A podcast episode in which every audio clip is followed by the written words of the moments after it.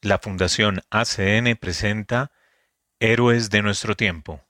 Dirección de Radio María, Padre Germán Acosta. Programación, Magola Quintero.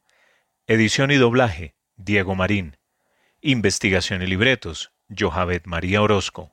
Locución, Hernán Darío Cadena, Diego Marín y Johavet María Orozco.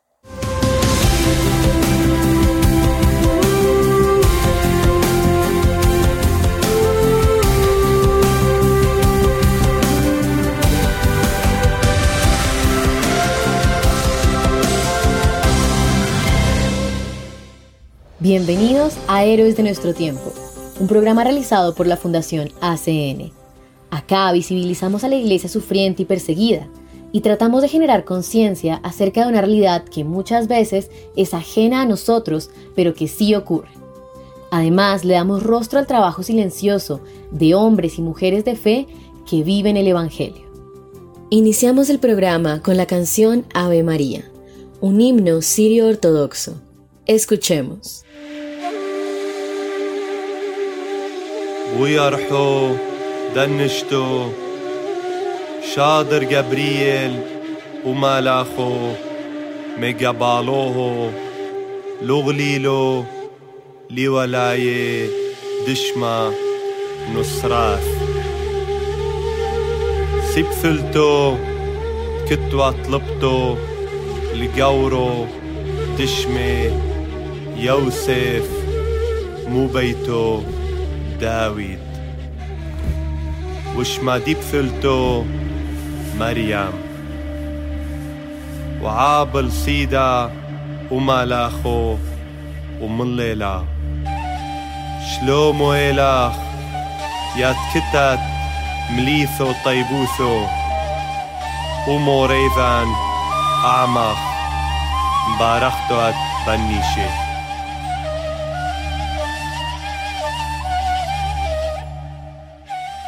Continuamos en nuestro programa donde hacemos un análisis y destacamos aquellos lugares en los que el derecho a la libertad religiosa es de los más vulnerados.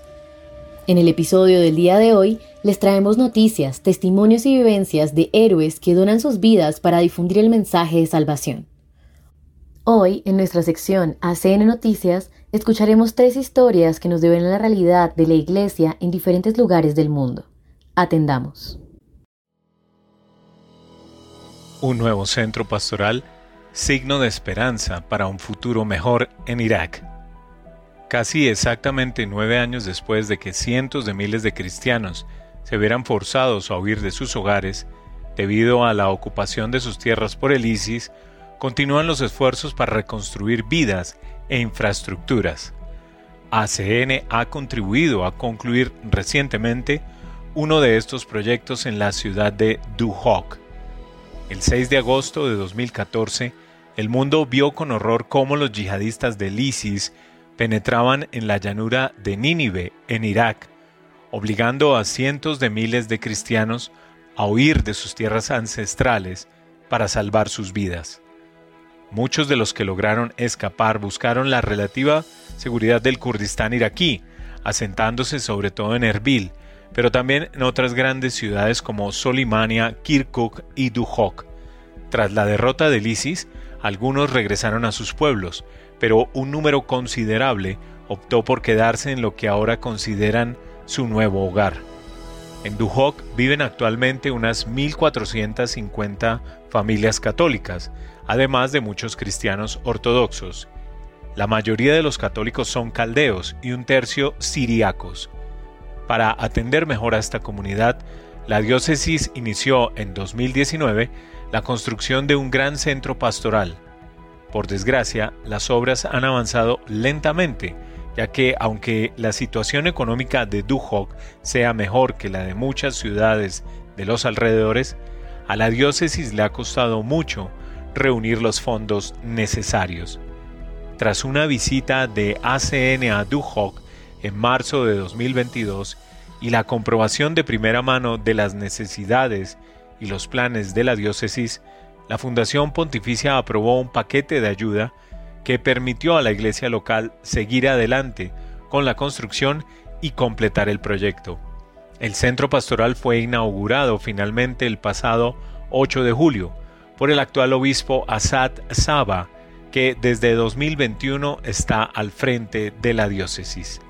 La planta baja de este nuevo edificio de tres pisos albergará actividades diocesanas como Radio María, un centro de escucha, la Fraternidad Madre Teresa para los pobres y los enfermos, un museo, los archivos y otros servicios, así como una oficina para recibir invitados. La primera planta cuenta con salas para las actividades del Instituto de Educación Cristiana, la Escuela Diocesana y otras. La segunda planta será la residencia permanente del obispo y once sacerdotes. En el discurso pronunciado durante la ceremonia de inauguración, el obispo Asad Saba dio las gracias a su predecesor y a todos los que han trabajado en el proyecto, así como a los benefactores que han contribuido a hacerlo realidad. ACN fue destacada por el obispo por su contribución, que no es sino la última de una larga y fructífera historia de cooperación con las comunidades cristianas iraquíes en general y con Duhok en particular. ACN está comprometida a ayudar a los cristianos de Irak a permanecer en su patria y reconstruir sus vidas, devastadas por la ocupación del ISIS. Para muchos de los que se vieron obligados a ir a Duhok hace nueve años, el nuevo centro pastoral es un signo de gran esperanza en un futuro mejor. Portugal. ACN da voz a la iglesia perseguida en la JMJ de Lisboa.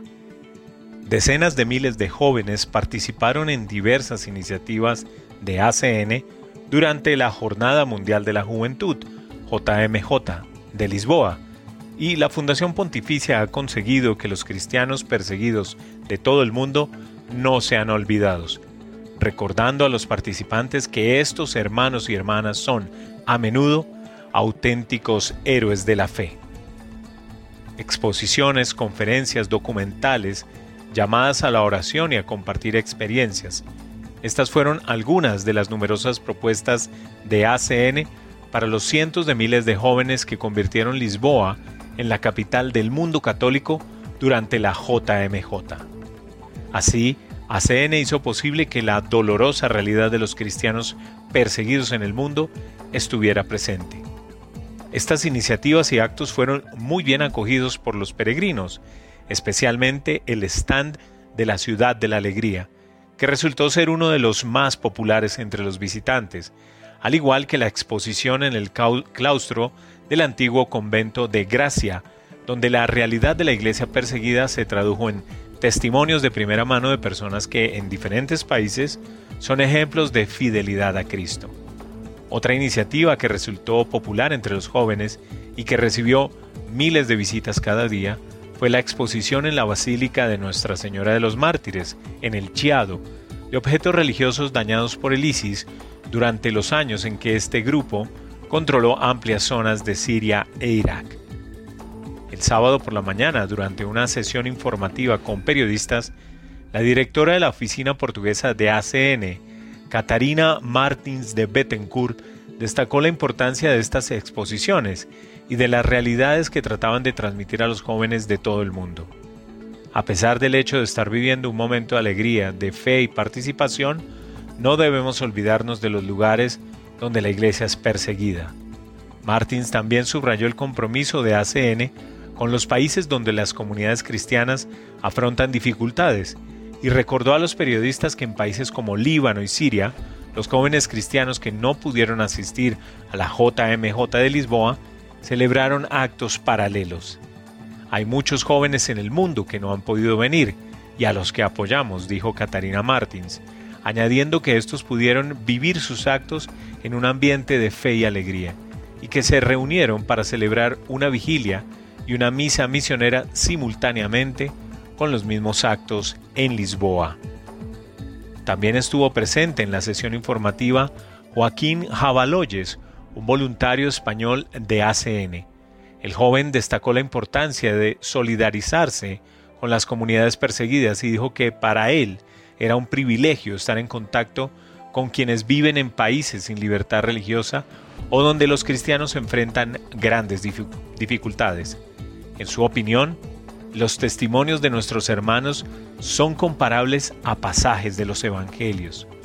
Dios me habla muy claro en el ámbito de la cooperación, me llama al amor, a la cruz y a la resurrección, y me llena de juventud, alegría, valor y cariño, explicó el joven voluntario español. ACN también participó en la JMJ de Lisboa a través de una serie de documentales exhibidos en el cine Sao Jorge y seguidos de breves conferencias en las que se destacaba la experiencia de sacerdotes y laicos comprometidos con la labor de la Iglesia. Además, dos cristianos dieron testimonio. Así, el iraquí Joseph Fadel habló de las dificultades a las que se enfrentó al convertirse al cristianismo. Nacido y creado en una familia musulmana chií, fue detenido y torturado en cárceles iraquíes tras su conversión. Más adelante logró escapar con su mujer y sus dos hijos a Jordania, donde un tío y uno de sus propios hermanos intentaron asesinarlo, mientras la máxima autoridad religiosa emitía una fetua contra él. Los centenares de jóvenes peregrinos católicos que abarrotaban la sala de conferencias también tuvieron la oportunidad de escuchar a Rafi Gatas, un joven cristiano palestino que les contó cómo es vivir en Tierra Santa, la tierra de Jesús, donde actualmente los cristianos representan menos del 1% de la población.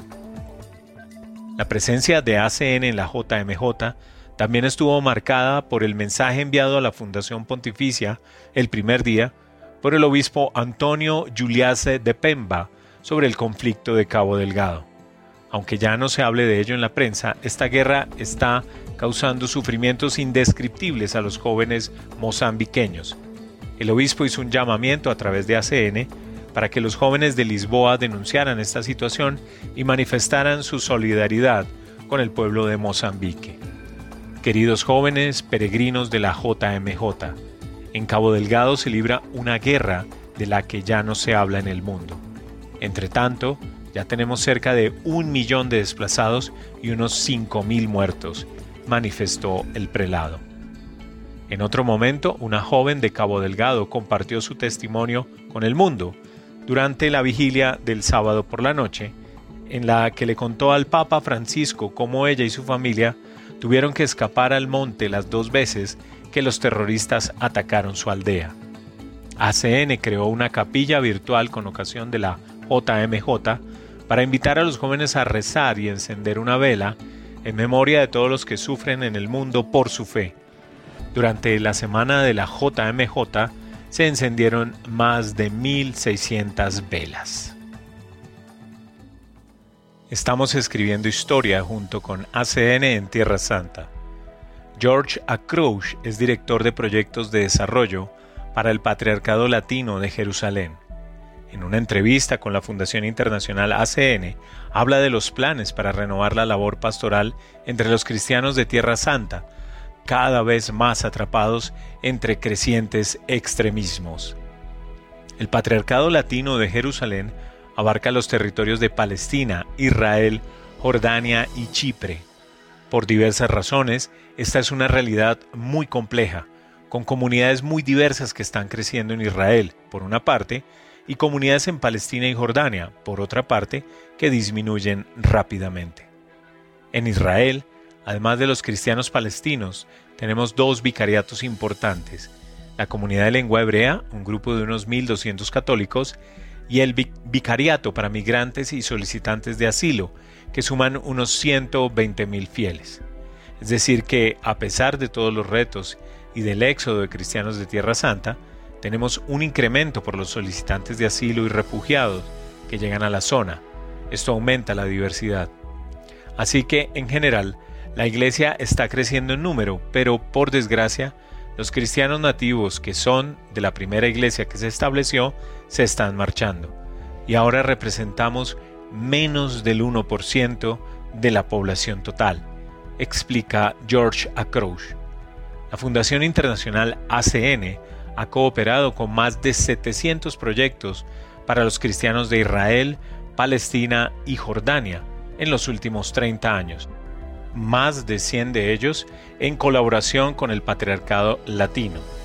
Según Acrouch, esta colaboración se va a intensificar todavía más ACN apoyará una gran operación centrada sobre todo en las necesidades pastorales de la población. Sorprendentemente, a pesar de nuestra condición única de miembros de la primera comunidad cristiana del mundo, nuestro pueblo está muy alejado de la Biblia y sus enseñanzas, hay un gran desfase entre el clero y los grupos juveniles. Por otra parte, dice Acrouch que tenemos varios grupos de scouts, agrupaciones de jóvenes y grupos de oración católicos, pero están muy desconectados de la iglesia. Debemos tener el valor de admitir que en el pasado se ha realizado un trabajo pastoral esporádico y fragmentario con estos jóvenes, que son el futuro de nuestra comunidad cristiana. El patriarcado es consciente de ello y con el apoyo de ACN lanzaremos un programa estratégico dirigido a todos los grupos de jóvenes de Jordania, Palestina e Israel, incluidos el Vicariato de Habla Hebrea y los inmigrantes, añadió el director de proyectos.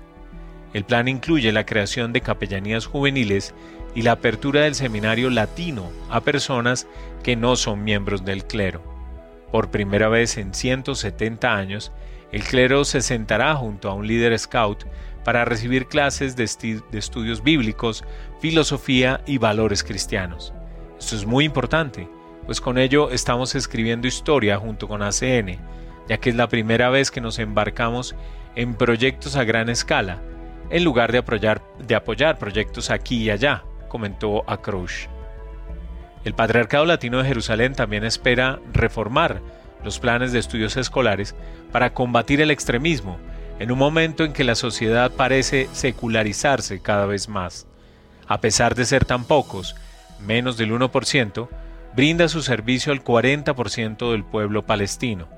Pese a todos los retos que afronta la Iglesia, las mejores escuelas, los mejores hospitales y las mejores instituciones para personas con discapacidad, huérfanos, ancianos y refugiados son todas cristianas. La herramienta más importante para el cambio podrían ser las organizaciones cristianas afiliadas a las distintas iglesias y especialmente las escuelas. La iglesia gestiona casi 200 escuelas en Israel, Palestina y Jordania, donde se enseña a cientos de miles de alumnos. Queremos que la nueva generación palestina tenga una mentalidad abierta, que acepte mejor al prójimo y especialmente a los cristianos. Tenemos que emplear esta herramienta para cambiar la forma de pensar de la nueva generación. La mayoría de nuestros alumnos son musulmanes, eso es algo positivo, ya que de no ser así irían a escuelas donde reinan el fanatismo y el radicalismo. Nuestras escuelas tienen el deber de ilustrar a la nueva generación, de enseñarles a ser más tolerantes y a respetarse mutuamente y de inculcarles los valores cristianos del amor, la tolerancia y el respeto recíproco, explicó George Acrouch. Desafortunadamente, llevar a cabo estos proyectos sobre el terreno es difícil. Por un lado están el creciente fundamentalismo y la falta de esperanza en Palestina, sobre todo en Gaza, debido a la falta de perspectivas políticas para un acuerdo de paz, así como la corrupción generalizada en el sector público.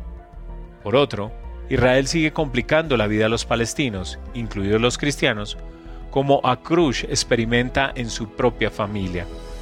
Yo tengo documento de identidad israelí, pero mi mujer es cristiana de Belén, así que no lo tiene y por eso no puede conducir ni utilizar el aeropuerto israelí. Yo puedo tomar un vuelo desde el aeropuerto Ben Gurion. Ella no. Para ello tiene que ir a Jordania. A veces le conceden un permiso para Ben Gurion, pero nunca se sabe hasta la víspera. Así que solemos hacer dos reservas. Una es de Jordania y otra es de Israel. Cosas sencillas que se dan por sentadas en cualquier otra parte del mundo, aquí son muy complicadas y están muy politizadas, cuenta Akrush. Otro problema es el creciente sentimiento anticristiano entre los judíos ultraortodoxos de Israel. Escupir al clero cristiano es algo cotidiano, pero últimamente las agresiones se han agravado con ataques a iglesias, incluida la de la multiplicación en Tafga, que fue incendiada y cuya restauración costó más de 2 millones de dólares. No son solo los cristianos, también los musulmanes están emigrando, pero como somos una pequeña minoría, la emigración nos afecta más. Bajo la dirección de su beatitud, el patriarca Pizzabala, estamos intentando infundir esperanza a nuestra gente, asegura George Acrush. A pesar de todas las dificultades, más de 400 cristianos de Tierra Santa lograron viajar a Lisboa en la primera semana de agosto para participar en la Jornada Mundial de la Juventud. Asistieron 150 de Palestina, otros 40 de Israel y 125 de Jordania. También hubo gente de la comunidad de habla hebrea. A pesar de su compleja situación legal, se las arreglaron para viajar hasta allí, para sentir que no están solos y que forman parte de la Iglesia Católica Universal. Su presencia es importante a nivel psicológico. Es realmente conmovedor para ellos sentir que forman parte de algo más grande, menciona a Cruz. ACN también ha formado parte de esta experiencia. En colaboración con Cáritas, la Fundación Pontificia fue una de las organizaciones que apoyó el proyecto de los rosarios confeccionados por cristianos de Tierra Santa, que se distribuyeron entre todos los peregrinos de Lisboa. Es un proyecto importante que en nuestra zona da trabajo a varios talleres cristianos que perdieron sus ingresos a raíz de la pandemia del coronavirus y de los recientes enfrentamientos entre israelíes y palestinos que han tenido un efecto muy negativo en el sector turístico del que dependen muchas de estas familias, puntualizó el director de proyectos para el Patriarcado Latino de Jerusalén. Impactante realidad que nos hace repensar los privilegios que tenemos como cristianos de Occidente y nos interpela en nuestra manera de obrar. Ahora conoceremos la segunda parte del testimonio del padre Hugo Alanís, sacerdote argentino, misionero en países de Medio Oriente. Él nos cuenta su experiencia en Siria en un contexto en el que se pone a prueba la fe todos los días, pero en el que esta fe es la que da cuenta del amor verdadero y sin dobleces de los cristianos. Atendamos. Saben que durante el siglo pasado, durante el siglo XX, hubo más mártires que en todos los siglos pasados de la iglesia. Durante 100 años, durante el siglo XX, 1900, hubo más mártires que en 1800 años de la iglesia. Y Dios sabe este año cómo, este siglo cómo andaremos. Y nosotros, ¿cómo vivimos nuestra fe? Porque no queremos hablar solamente de nuestra misión sino también hacer la aplicación también. Esa gente vive su fe y nosotros, ¿cómo estamos viviendo nuestra fe? Sabemos que Dios bendice, les pedí oraciones, pero también sacrificios, el testimonio, porque eso es la iglesia. La iglesia es dar testimonio en nombre de Dios, en nombre de nuestro Señor resucitado. Eso es la iglesia. ¿Cómo estamos viviendo nuestra fe? Les decía ayer en Cali, sí, todos creemos que Jesús está en el Santísimo Sacramento. Y cuando pasamos delante de la iglesia nos, hacemos la señal de la cruz. Pero antes de hacer la señal de la cruz, miramos a ver si, derecha e izquierda, a ver si alguien nos está mirando. Y nos hacemos la señal de la cruz así chiquitita, así medio. Me hice la señal de la cruz, pero. Y listo, ya, ya cumplí. Di testimonio. ¿Cómo estamos viviendo nuestra fe en nuestras casas, con nuestras familias, con las personas que nos rodean, con nuestros amigos? Cuando hay discusiones, tratamos de dar también el parecer de la iglesia, tratamos de ajustarnos también nosotros a lo que dice la iglesia. Eso es la fe. Por último, dos testimonios. Eh, hay muchísimos, muchos, pero eh, ya se va a hacer muy largo. Eh, cuando llegué a Siria, años atrás, después de hacer la residencia, inmediatamente fui a hacer los trámites para el carnet de conducir, la licencia de conducir. durante el terremoto se cayó una parte de una casa sobre, mi sobre el coche nuestro, así que no sé, para, la licencia la tengo, pero el coche no. Eh, Les tendría que haber hablado algo del terremoto, ¿no? Me olvidé. Bueno, ahí.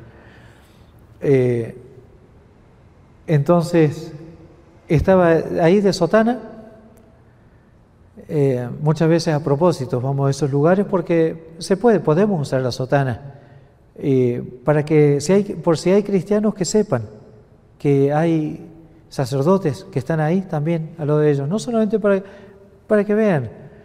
Los mismos musulmanes, cuando nos ven así, vienen y nos dicen, gracias Padre, gracias hermana. Si no hubiese sido por la ayuda de la iglesia en los años de guerra, muchos hubiésemos muerto de hambre. Mira, ¿no? Lo que hace, lo que hace la misión de la iglesia. Estaba ahí esperando que, que, llegue mi turno y aparece un militar joven y me dice, ¿usted es padre? Sí. Venga, padre, venga, venga. No, no, está bien, hago la cola. No, no, ¿cómo? Usted es un padre, ¿cómo? Ahí respetan mucho. Respetan. Era un cristiano. Y los musulmanes también, sinceramente, muchas veces nos respetan. Eh, me agarró de la mano, me llevó para adentro a la oficina de él. Dice, ¿qué toma, padre?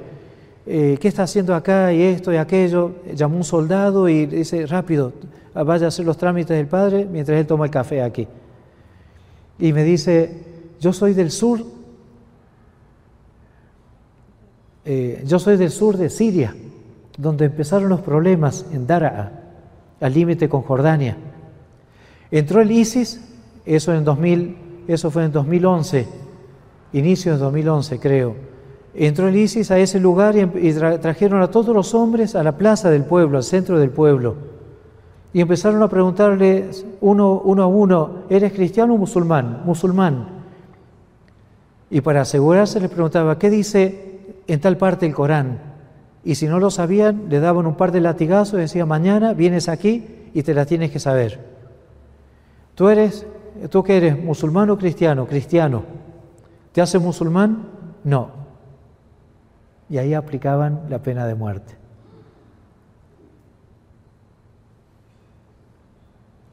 Me decía, me decía este hombre, este muchacho, a mi padre le pasó eso. No quiso mentir, era de los hombres que no mentían y menos iba a traicionar a Cristo. Les cuento otra un poquito menos triste. Eh, Reabrimos nuestra iglesia el 21 de abril del 2018, hace poquitos años, hace casi seis años. Eh, una zona muy golpeada en Alepo, Siria, en Alepo, eh, donde casi todo quedó en ruinas. Vamos a ver el videito. Ahí ya, un segundo, ya lo, ya ahora van a ver el video, que son eh, tres, cuatro minutos y terminamos. Y en ese momento, en ese momento de la apertura de la iglesia, porque claro, las familias se habían escapado, muchas familias se, fueron de, porque era una zona de invasión. Y cuando vieron que se reabrió la iglesia, empezaron a volver poco a poco, ya les voy a mostrar. A los poquitos días celebramos la primera fiesta dedicada a nuestra Madre, la Virgencita María. Eh, Nuestra Señora de Fátima el 13 de mayo. A las poquitas semanas, a tres semanas ya celebramos la primera fiesta. Era un, clima de alegría. Era muy poca gente los que estaban ahí.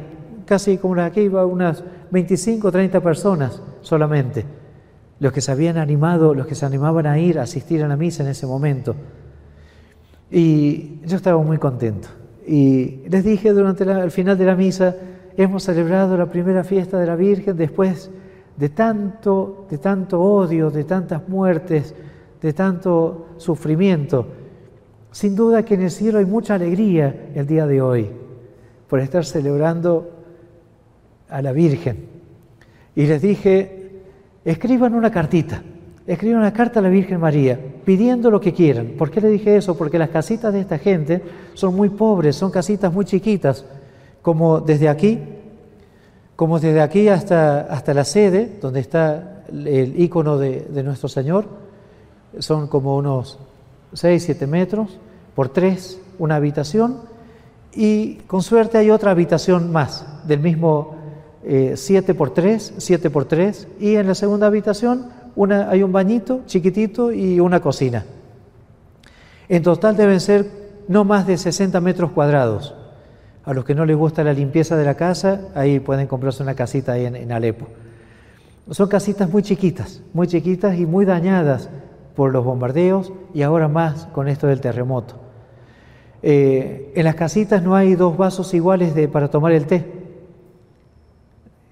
Gente muy humilde, gente muy humilde. Han quedado muy pobres y las casas que estaban bien fueron saqueadas. Entonces le dije, pidan lo que quieran.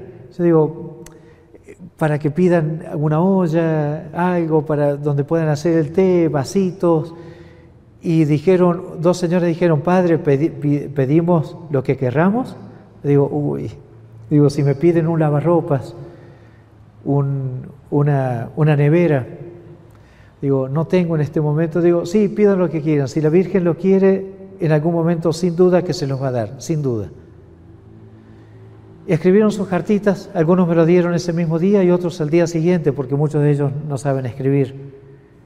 Lo curioso fue que nadie, nadie pidió algo material.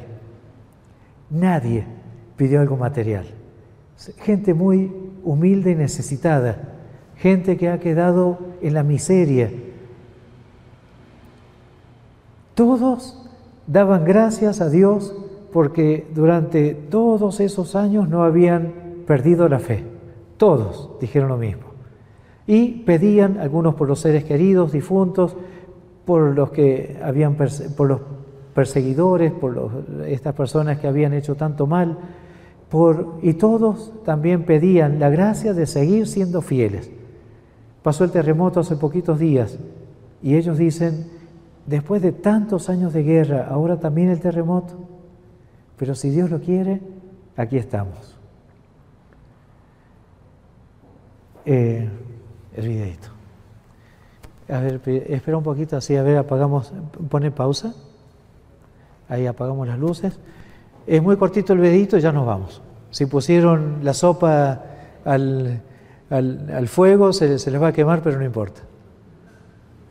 Eso es, eso es, son las, los alrededores de Alepo es algo, no hay sonido. Ahí está. Es algo parecido a lo que como está Ucrania, solamente Ucrania es una parte.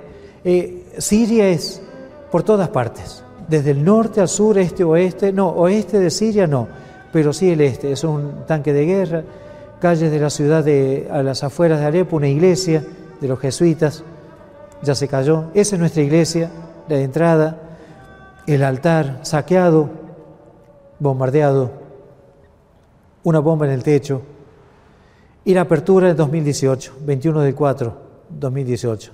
El nuncio, el obispo, se bendice de nuevo, se, eh, ¿cómo se dice, Padre?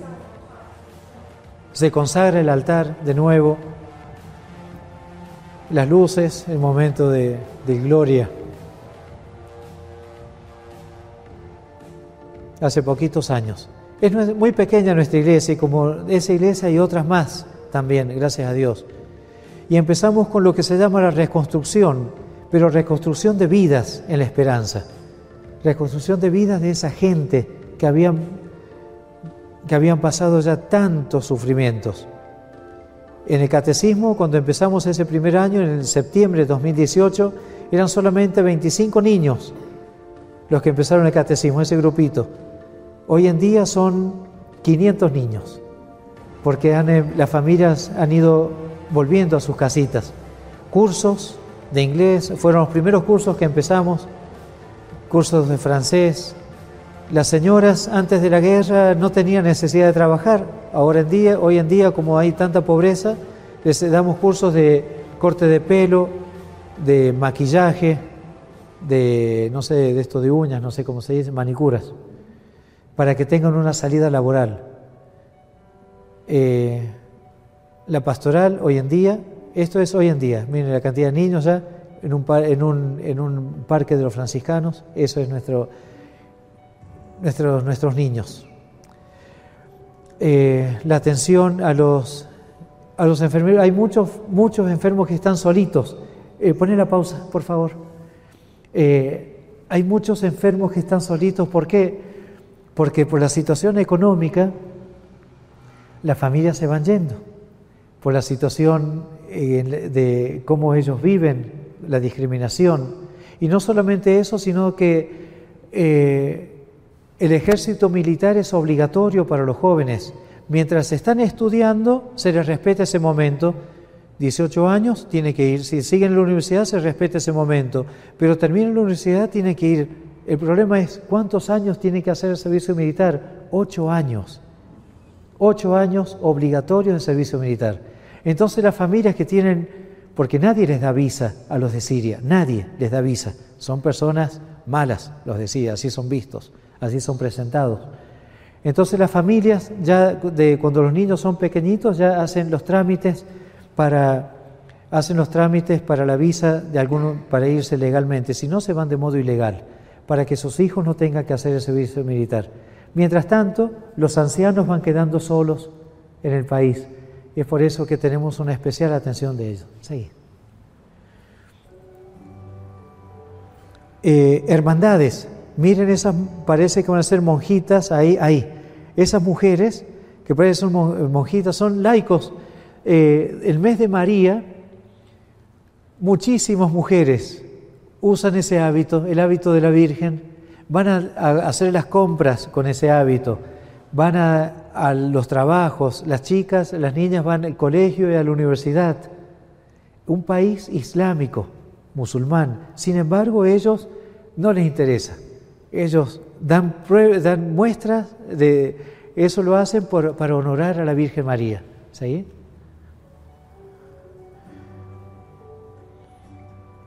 Los niños, el coro, obispos, sacerdotes de, Alepo, celebraciones, eh, una especial atención a los sordomudos, esas son parejas de sordomudos. Eh, tratamos también de darle especial atención. jugamos al bingo, bailamos con los sordomudos, no escuchan la música pero bailan igual. Sanación de heridas, eso siempre, permanentemente estamos dando cursos de sanación de heridas por los traumas que han pasado. Eh, programas de, de, formación, como ya vimos al inicio, seguimos también hoy en día con los cursos de inglés, cursos de francés,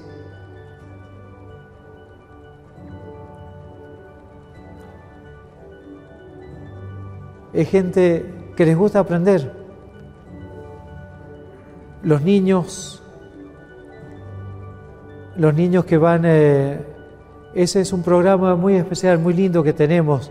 De, ellos van a sus escuelas a la mañana y a la tarde vienen a nuestro centro. Son 250 niños que vienen a nuestro centro para hacer las tareas, ayudados por universitarios.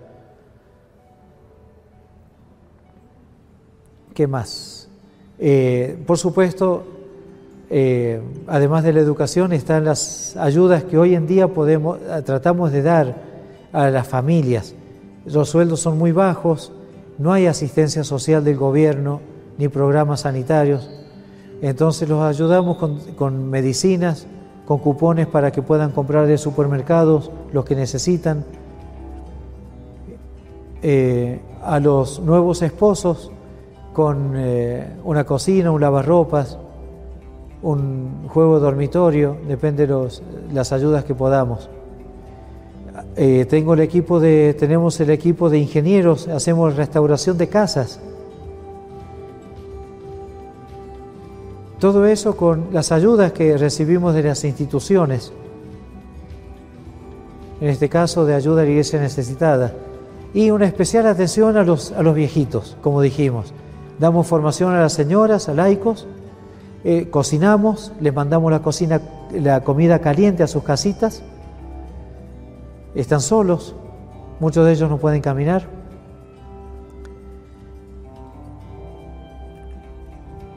van peluqueras, las que hicieron los cursos de el curso de peluquería, les van a cortar el pelo también los viejitos a sus casas, los dejamos bonitos.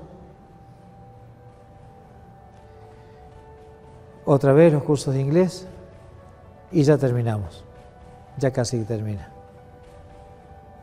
Cursos de inglés para señoras también, adultos, cursos de computación.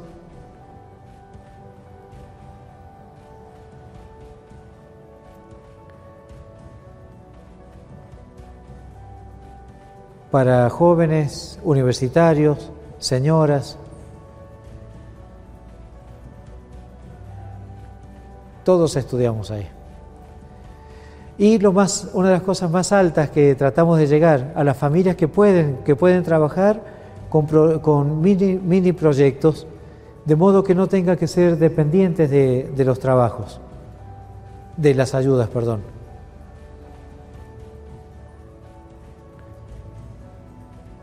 Por último, tenemos dos eh, eh, residencias para universitarios, chicos y chicas que vienen del interior de Siria, todos cristianos, católicos y ortodoxos, que viven con nosotros durante, mientras ellos estudian en la universidad.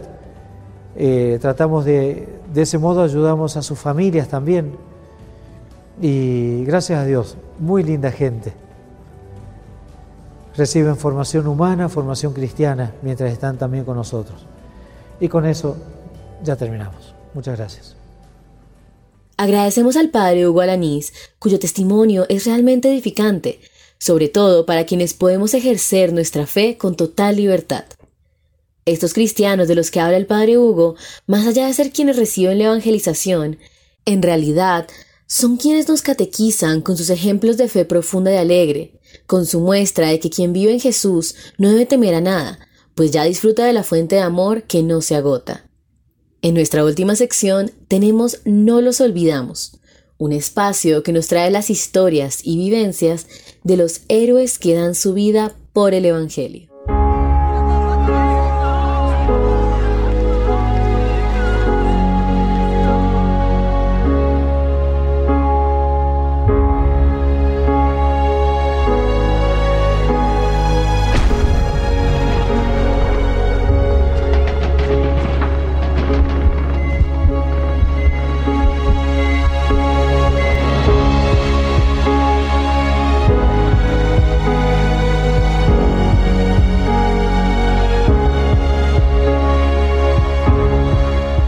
Bienvenido de nuevo a No los olvidamos, Fuente de Amor para la Iglesia con la Fundación ACN. En este espacio hacemos visible a los héroes anónimos de la Iglesia sufriente y perseguida, que entregan su vida diariamente para llevar el amor y la palabra de Cristo a quienes más lo necesitan. En el episodio de hoy veremos a unas mujeres que trabajan en silencio y que se dedican a la contemplación eucarística, sosteniendo a la iglesia con su oración sin descanso. El rostro de estas heroínas casi siempre está tras las paredes de la clausura. En esta ocasión, desde Guadalajara, México, las adoratrices perpetuas del Santísimo Sacramento, una orden religiosa femenina fundada por la religiosa italiana María Magdalena de la Encarnación. Las religiosas de este instituto son conocidas popularmente como sacramentinas y cada monasterio es independiente. Atendamos esta historia.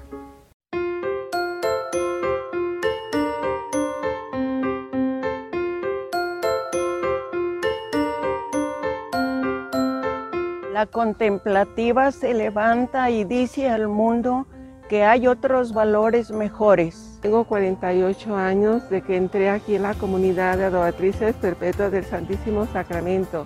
Pues mi vocación es muy, muy bonita, me encanta, porque aquí con Dios tengo todo, tanto en lo material como en lo espiritual, porque nos dijo que nos daría el ciento por uno a quien dejara padres, hermanos, todo por Él. Y sobre todo pedir siempre la perseverancia y acogerse mucho a mi Madre Santísima, que ella es la que nos da la vocación.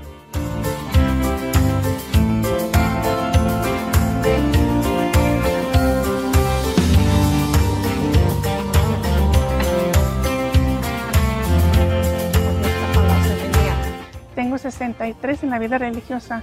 Yo entré de 15 años porque o sea, mi papá era adorador, me llamaba mucho la atención la adoración. O sea, toda mi juventud la he pasado aquí. Estoy muy feliz, gracias a Dios. Una de las actividades que realizamos para el sustento de la comunidad es la realización de las galletitas. Eh, pues ya tenemos mucha eh, tradición en este monasterio de hacerlas. Y pues cada galletita que hacemos, sobre todo ponemos toda nuestra atención porque sabemos que todo lo que hacemos es para gloria de Dios y salvación de las almas. Y pues ponemos todo nuestro empeño, que esté limpio, que esté hecho todo con amor, con mucha precisión. Y pues aquí también nos motiva también estar rezando el Santo Rosario y estar en esa comunión con nuestro Señor y con la Santísima Virgen María, ofreciendo todo para salvación de las almas. Y pues es el sustento, quien no trabaja, que no coma, como dijo San Pablo, ¿verdad? Entonces, pues en comunidad lo hacemos, también estamos en recreo, es una recreación muy bonita porque pues a muchas nos gusta hacer esta actividad, algunas no, pero pues lo hacemos sabiendo que, que tiene un fruto muy grande, ¿verdad? Para el cielo. Hacemos de siete sabores, de nuez, sabor de coco, sabor de limón, de naranja, de vainilla, de canela y de sal. Lo mejor que se vende es eh, las galletas de ático membrillo. Se ha lavado el Santísimo Sacramento. Mi nombre es María Guadalupe de Jesús Sacramentado. Tengo seis años apenas de vida religiosa y le doy gracias a Dios por ese regalo que me ha dado de la vocación, donde lo que más me llena a mí es saber que estamos hechas para arrancar la gracia y la misericordia de nuestro Señor Jesucristo para alcanzar la conversión propia y del mundo entero, para que lleguemos a ser felices en esta vida y gozar eternamente del, rostro de nuestro Señor en la vida eterna.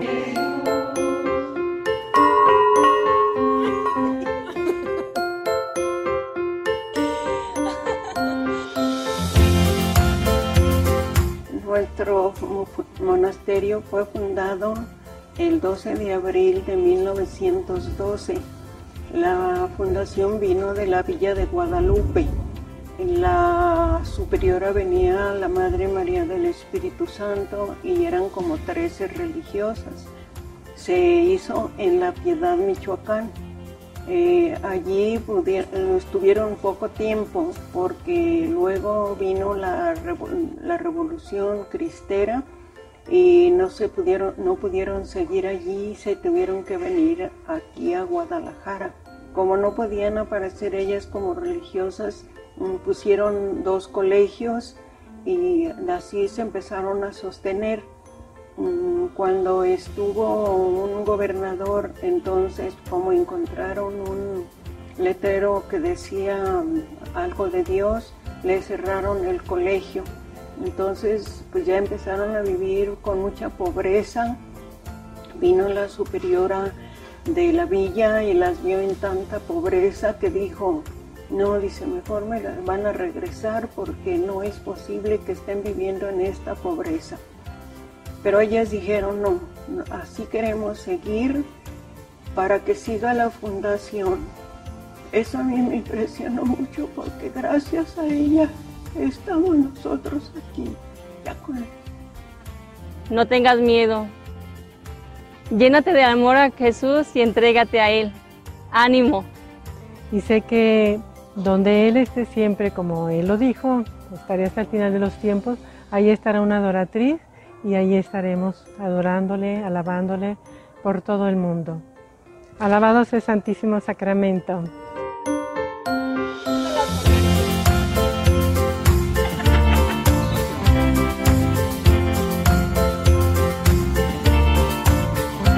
La vida religiosa es el regalo más grande que he recibido. No tengan miedo muchachas, la vida es hermosa, pero cerca de Jesús. Adiós. Maravilloso testimonio de estas hermanas, quienes nos revelan un pedacito de la cotidianidad contemplativa y de su clausura, que resulta ser mucho más dinámica de lo que se piensa comúnmente. Conmovedor ver el amor y la entrega y el compromiso con el que estas religiosas viven su vocación y su ministerio, siempre con alegría, seguras de que es Jesús quien sostiene sus vidas. Testimonios como los de estas monjas contemplativas nos inspiran y alimentan nuestra fe. Estas historias son posibles gracias a la caridad concreta, a la generosidad activa de muchos benefactores alrededor de todo el mundo. Esa bondad es la que nos permite decir constantemente, no los olvidamos. Este testimonio nos enseña cómo desde las pequeñas acciones se puede generar un gran impacto en la vida de muchas personas. En nuestra última sección del día de hoy, Dones de Esperanza, conoceremos la iniciativa más reciente de la Fundación ACN para ayudar a los cristianos perseguidos y necesitados en el mundo. Seguramente no hay mayor beneficio en la tierra que la presencia de Cristo con su cuerpo, su sangre, su alma y su divinidad que tiene lugar en una misa. Con la celebración de una Eucaristía adoramos a Dios Todopoderoso, lo alabamos por sus beneficios, le damos gracias por los regalos que nos concede, pedimos perdón por nuestros pecados, intercedemos por las necesidades nuestras, de nuestros familiares, de las personas que amamos y también de los difuntos, por las necesidades de la iglesia y del mundo entero. Ofrecer una misa es un gran don que se puede dar a Dios y se puede dar también a nuestros hermanos. Ofrece una misa, entérate de cómo puedes hacerlo visitando la página de la Fundación acncolombia.org. Con esta invitación concluimos por hoy Héroes de nuestro tiempo. Muchas gracias por su compañía y su sintonía. Los animamos a ser puentes de amor y a ayudar a que las manos de Dios sigan haciendo su obra en tantos lugares del mundo. Ingresa a www.acncolombia.org o www.acn-global.org y síguenos en nuestras redes sociales para que no te pierdas nada de nuestro contenido y conozcas las formas en las que tú también puedes secar las lágrimas de Dios donde quiera que Él llora. Cerramos el programa con Aleluya, un canto sirio ortodoxo interpretado por Abir Neme. Escuchemos.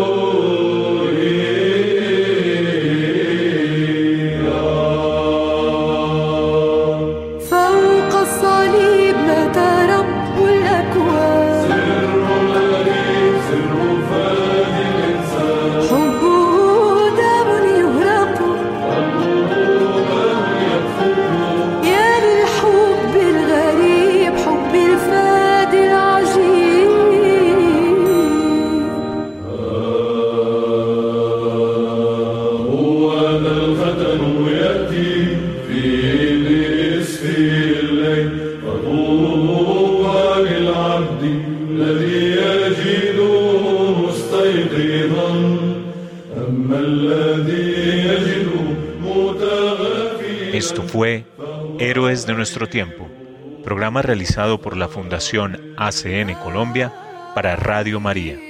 Gracias por su sintonía. Dios los bendiga.